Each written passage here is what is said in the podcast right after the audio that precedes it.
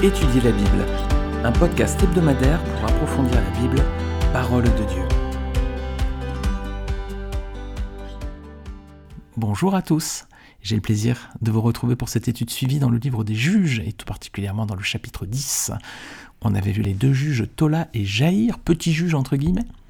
Eh bien, la mort de ces deux personnages, donc les Israélites vont retourner vers les dieux étrangers des peuples qui les entourent, les peuples de Canaan. Alors l'Éternel va les livrer une nouvelle fois à leurs ennemis. On va lire donc chapitre 10, le reste des versets, donc le verset 6 à 18. Les Israélites firent encore ce qui déplaît à l'Éternel. Ils servirent les Baals et les Astartés, les dieux de la Syrie, de Sidon, de Moab, des Ammonites et des Philistins. Ils abandonnèrent l'Éternel et ne le servirent plus. La colère de l'Éternel s'enflamma contre Israël, et il les vendit aux Philistins et aux Ammonites. Ils opprimèrent et écrasèrent les Israélites cette année-là, et ils opprimèrent pendant 18 ans tous les Israélites qui étaient installés de l'autre côté du Jourdain, dans le pays des Amoréens, en Galade. Les Ammonites passèrent le Jourdain pour combattre aussi contre Juda, contre Benjamin et contre la communauté d'Éphraïm. Israël fut dans une grande détresse.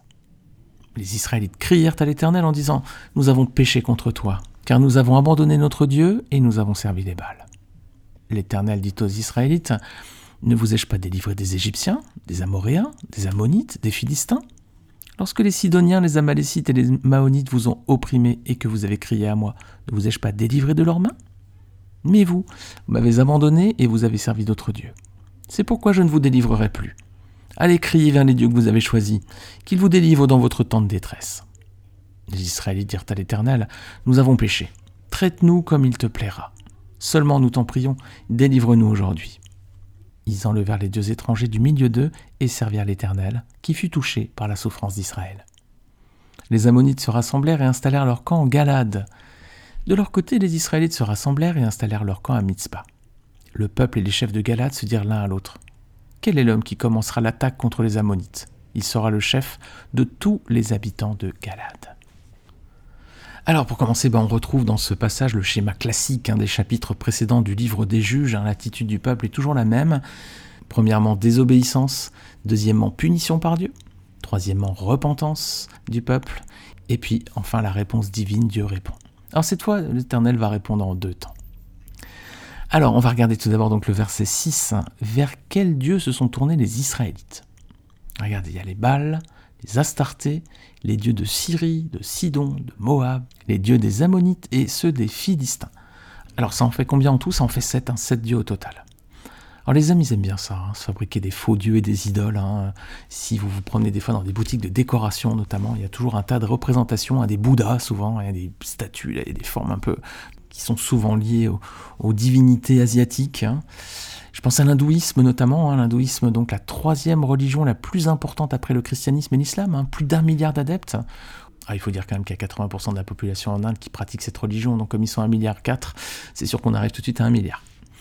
Mais dites-vous bien que dans le panthéon hindou, hein, donc ce qui représente toutes les divinités de cette religion, on compterait, vous savez combien? 33 millions de dieux. Alors là, impossible de tous les connaître.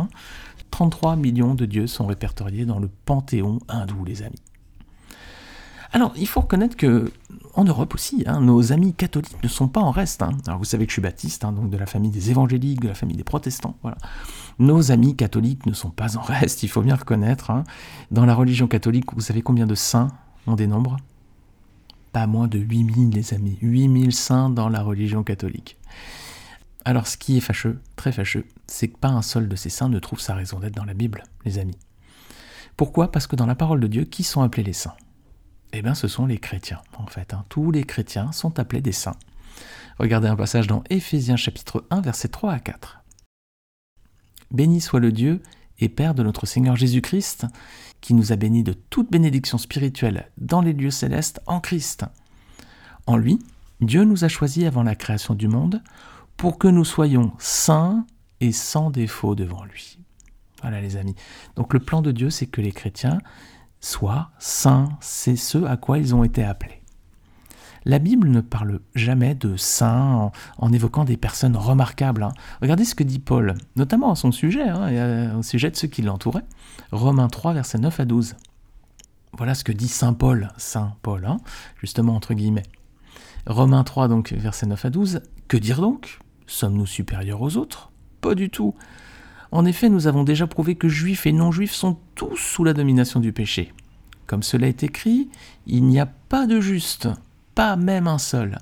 Aucun n'est intelligent, aucun ne cherche Dieu, tous se sont détournés, ensemble ils se sont pervertis, il n'y en a aucun qui fasse le bien, pas même un seul. Voilà les amis, donc la Bible ne parle pas de personnages qui seraient plus remarquables que d'autres. Paul lui-même dit est-ce qu'on serait supérieur aux autres? Pas du tout. Hein. Il n'y a pas de juste, pas même un seul. Aucun n'est intelligent, aucun ne cherche Dieu. Donc ce que l'Église catholique considère comme des saints, en fait, n'a pas de racine biblique, n'a pas de fondement biblique. Hein. Paul dit tout l'inverse. Hein. Parce que, hormis Jésus-Christ, il n'y a aucun homme qui a vécu ici-bas qui n'a eu une vie suffisamment digne aux yeux de Dieu.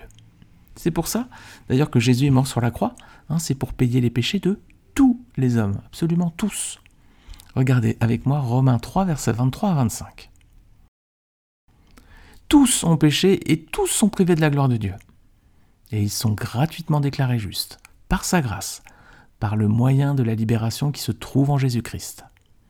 C'est lui que Dieu a destiné à être par son sang une victime expiatoire pour ceux qui croiraient. Donc les amis, il n'y a pas de saints dans le ciel qui seraient des hommes remarquables plus que d'autres. Les saints, ils existent, hein, mais ils sont sur la terre. Hein. ce, sont, ce sont ces pécheurs qui ont reconnu et accepté le sacrifice de Jésus-Christ sur la croix pour eux. Et c'est vous et c'est moi si nous sommes chrétiens.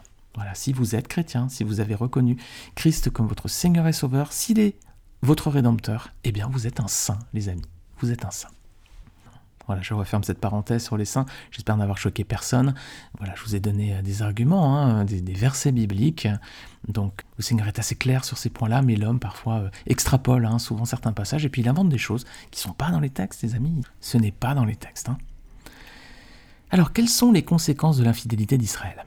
Versets 7 à 9 bah, Dieu va s'enflammer contre ce peuple rebelle. Il va le livrer à ses ennemis, les Ammonites et les Philistins, vont les opprimer pendant 18 ans. Alors les Philistins, c'était les peuples qui habitaient dans la région. Et puis bah, les Ammonites, rappelez-vous, c'était les descendants de Lot. Ces filles ont commis un inceste euh, avec lui, elles l'ont endormi avec du vin, rappelez-vous, c'était en Genèse. Et puis ensuite, elles ont couché avec lui. Et leurs descendants, donc c'est les Ammonites et les Moabites, qui étaient donc interdits d'entrer dans le peuple de Dieu. Alors, verset 9, dans quel état d'esprit se trouvent les Israélites maintenant que Dieu les, livre à ses ennemis? Ben, Ils sont, on lit, dans une grande détresse. Alors, quelle va être leur réaction Verset 10, regardez bien. Ils crient à l'Éternel et ils reconnaissent leur faute. Alors ça, les amis, est-ce que c'est une bonne attitude? Oui, mille fois oui. Hein.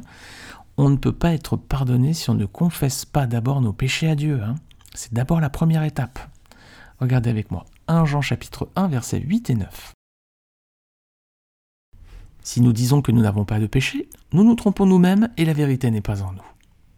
Si nous reconnaissons nos péchés, il est fidèle et juste pour nous les pardonner et pour nous purifier de tout mal.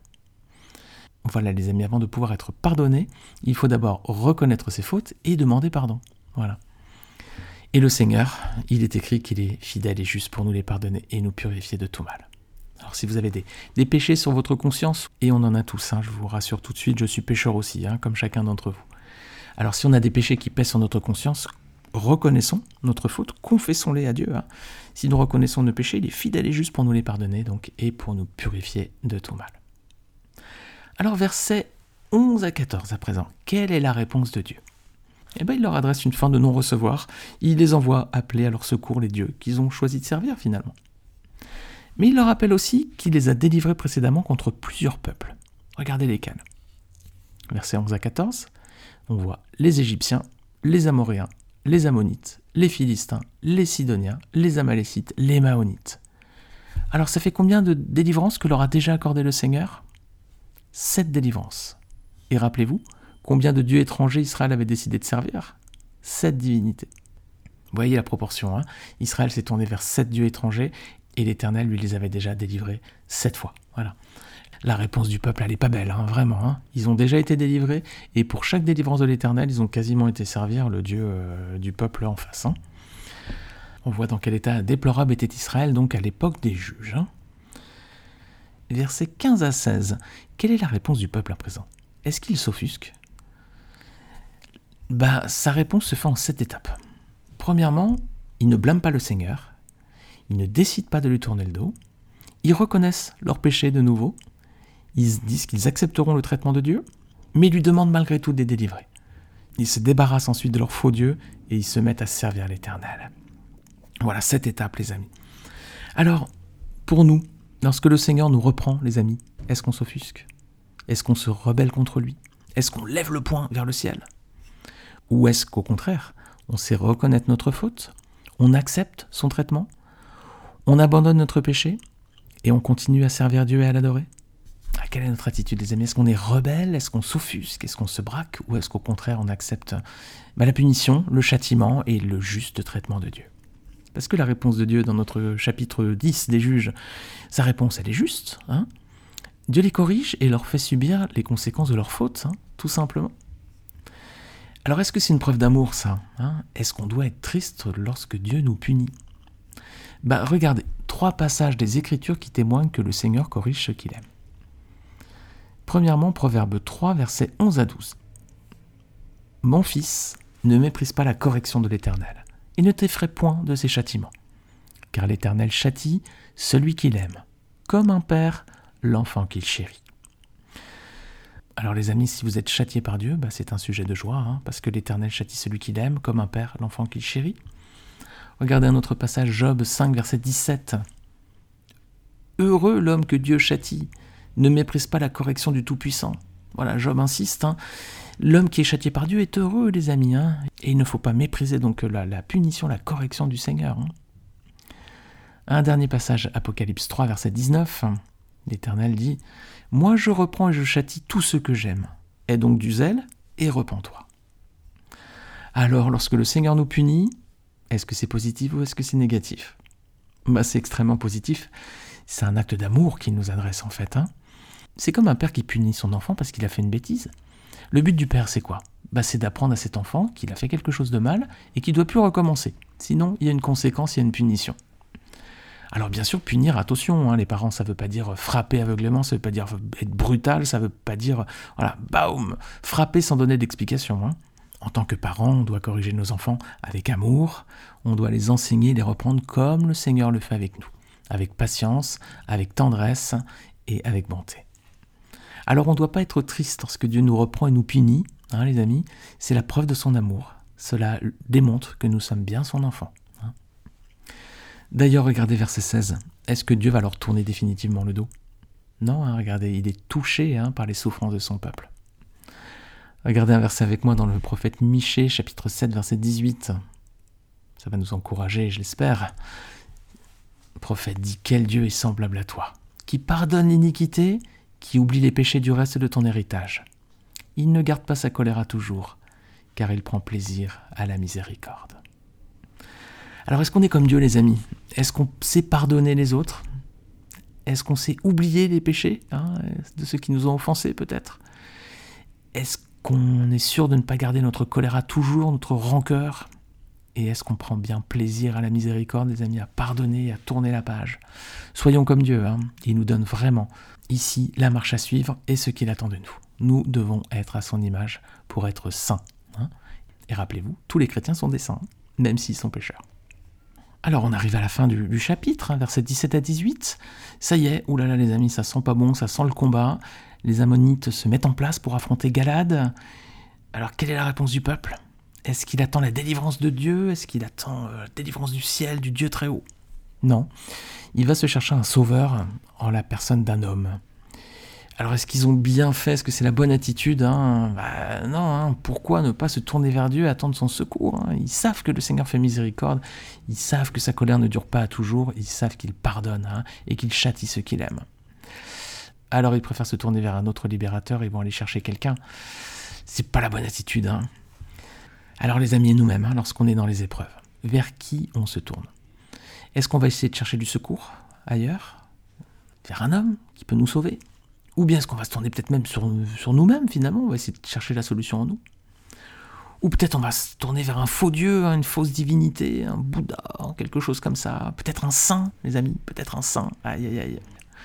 Peut-être une idole, voilà, une statue, quelque chose. Ouh là là. Peut-être l'horoscope. On va chercher des réponses dans l'horoscope. Aïe.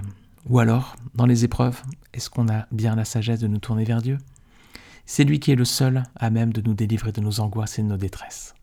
Alors, lorsqu'on est dans les épreuves, dans les soucis, dans les angoisses, dans les difficultés, tournons-nous vers le Seigneur, les amis. Lui seul est fiable, lui seul est le rocher, lui seul est capable de nous délivrer et de venir à notre secours. Amen. Amen. Alors malheureusement, c'est pas ce que va faire Israël dans la suite du livre des juges. Euh, pour les délivrer, les anciens de Galade vont aller chercher un homme, un homme qui est nommé Jephthé. Et c'est ce juge que nous allons étudier à partir de la semaine prochaine dans les chapitres suivants. Voilà les amis pour cette étude cette semaine. J'espère qu'elle vous aura donné envie d'approfondir encore la parole de Dieu, hein, de chercher le Seigneur, peut-être de vous tourner vers lui, de confesser vos péchés, hein, de lui demander pardon. On a tous péché, hein, on l'a lu tout à l'heure, et moi le premier encore une fois. Voilà, tournons-nous vers le Seigneur, lui peut nous pardonner nos péchés, et si on le fait, lui est fidèle et juste pour nous pardonner nos fautes. Amen. Alors, eh bien, c'est peut-être l'occasion, dès maintenant, dès à présent, de le faire.